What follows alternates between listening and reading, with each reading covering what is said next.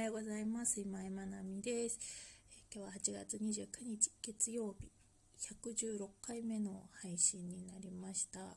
今日のテーマはですね、苦手なことは頑張らなくていいです。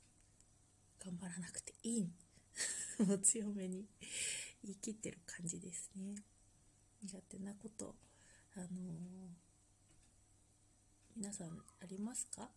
ありますよねっていう感じなんですけど私もたくさんあります。苦手なこといっぱいありますね。あの本当に何て言うんだろう、うんと、例えば高所恐怖症みたいなそういう高いところが苦手とかそういうのもあるしあと注射恐怖症。あのもうアラフォーが泣くなってよく言われるんですけど注射泣いちゃうんですね。あのはい。注射恐怖症ですね、まあ、ある一定数いると言われているので、まあ、恐怖症、まあ、高所恐怖症とか閉所恐怖症とかそういうものとあの同じように注射が、ね、注射恐怖症の人もいるんですよ。皆さん知っておいてください。何歳になっても怖いものは怖いんです。でも最近ですねあのちょっとヘルニアになってあのでビタミン注射って、まあ、神経の修復を早めるのにビタミン注射を打つといいと言われてももうあまりにも痛くてこのあのヘルニアがですね。でこの痛みよりも注射は痛くないだろうっていうことで覚悟を決めてあの打ちました。数回打ちました。であのですね怖いから何て言うんだろう。あの注射の準備をしてる時が怖いんですね。すごく。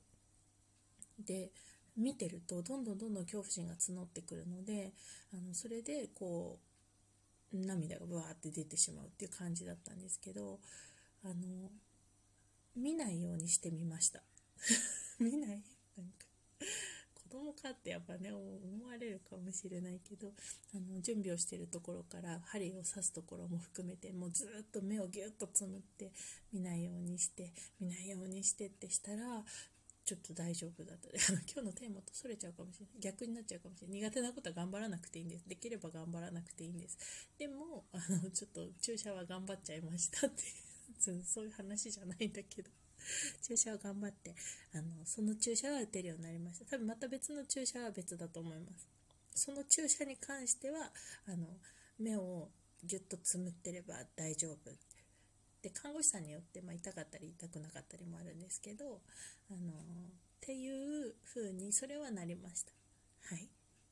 まあ、これはちょっと苦手なことを頑張った例ですね。でもあのただやみくもに頑張ったわけじゃなくってあの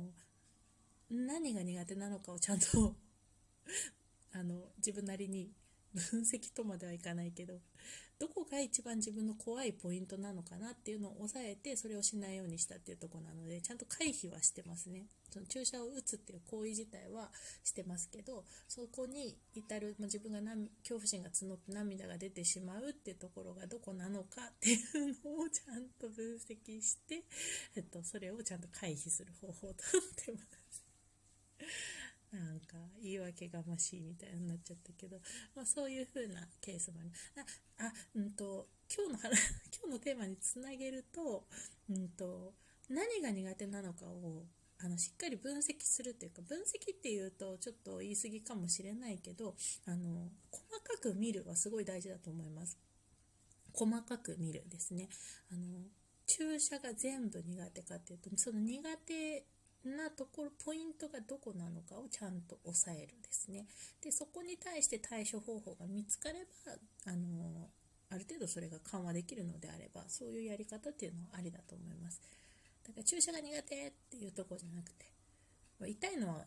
苦手ですよ。痛いの全般苦手です基本的に。もうなんか血とか出ると泣きそうになっちゃったりするのであの痛いの全般は苦手です。でもそのうんと突発的に起こったパンってなってる痛みには割とそこまでなんていうの耐えられるっていう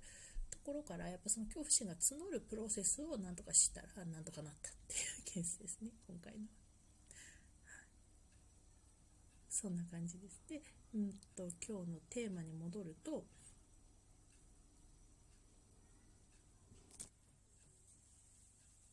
はい。で、今ちょっと収録一旦止めて途切れちゃったので 話がつながってなかったら申し訳ないんですけど、うん、今日のテーマに戻ります。はい。苦手なことは頑張らなくていいですね。でこのま苦手なことっていうのがどの程度なのかにももしかしたらねよるのかもしれないですけどその私あの一つおうち企業コンサルタントっていう肩書きをつけてのご相談に乗ったりとかいろいろさせてもらうんですけど基本、まあ、コンサルティングってこうえっ、ー、とアドバイスみたいな部分が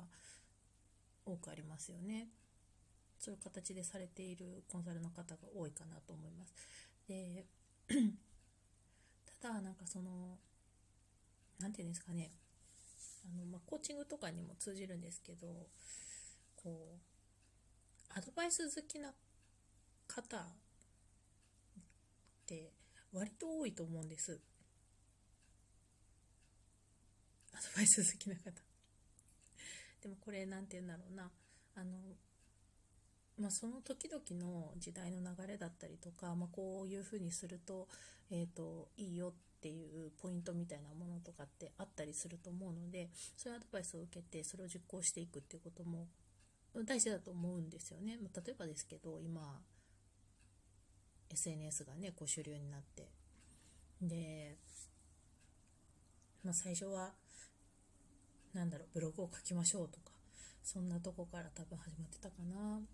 SNS で発信していきましょう。どんどん自分を見せていきましょう。えーと、じゃあインスタグラムが出てきました。もっと写真で見せていきましょう。こういう画像作るといいですよ。で今度は動画？リールとか、まあ、TikTok とか YouTube とかいろんなそういうね動画ツール。でじゃあ15秒でとか、えーと、短い、えーと何分ぐらいの YouTube でとかいろんないろんなのが出てきてでこれはもうほんと時代の流れに合わせてその時々の流行りがあって でどういうものが、まあ、見てもらいやすくてバズっていくのかみたいなのがあるのでそれをこう取り入れていくことも一つ大事なことだと思うんです。でそこに乗り遅れちゃうとやっぱり情報が届かないっていうところになるのでそもそものその発信力の、ね、弱さになってしまうので やっていくのはもちろん必要なこと。でもあります。ただただですよ。あの例えばねあの文章を書くのが苦手ですっていう人がえっ、ー、と文章を書くのってやっぱりすごいハードルがあるわけですよ。で私みたいにこうやって話すことを例えばねこうやって音声配信いいですよラジオいいですよみたいな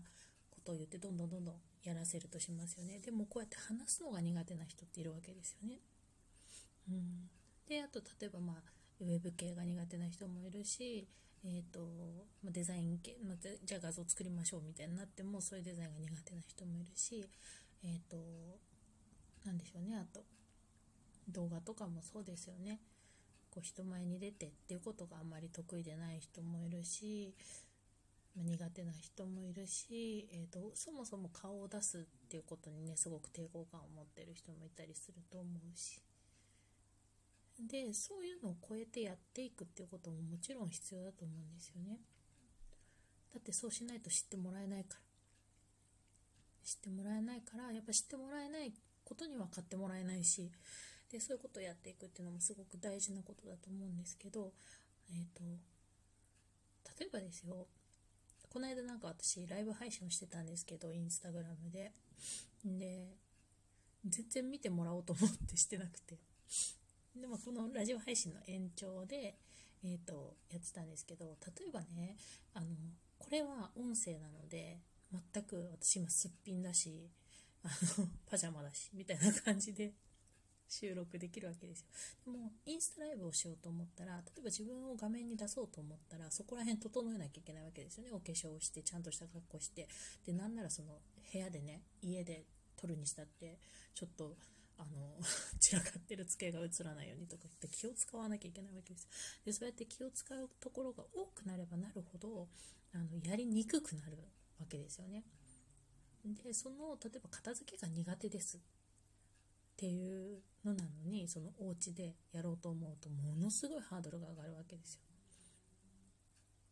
で何が言いたいかっていうとあのこうやって個人で仕事をしていると発信するっていうことは絶対必要なわけですね。発信していかないと知ってもらえないから知ってもらえないと買ってもらえないから。だから発信するってことはすごく大事。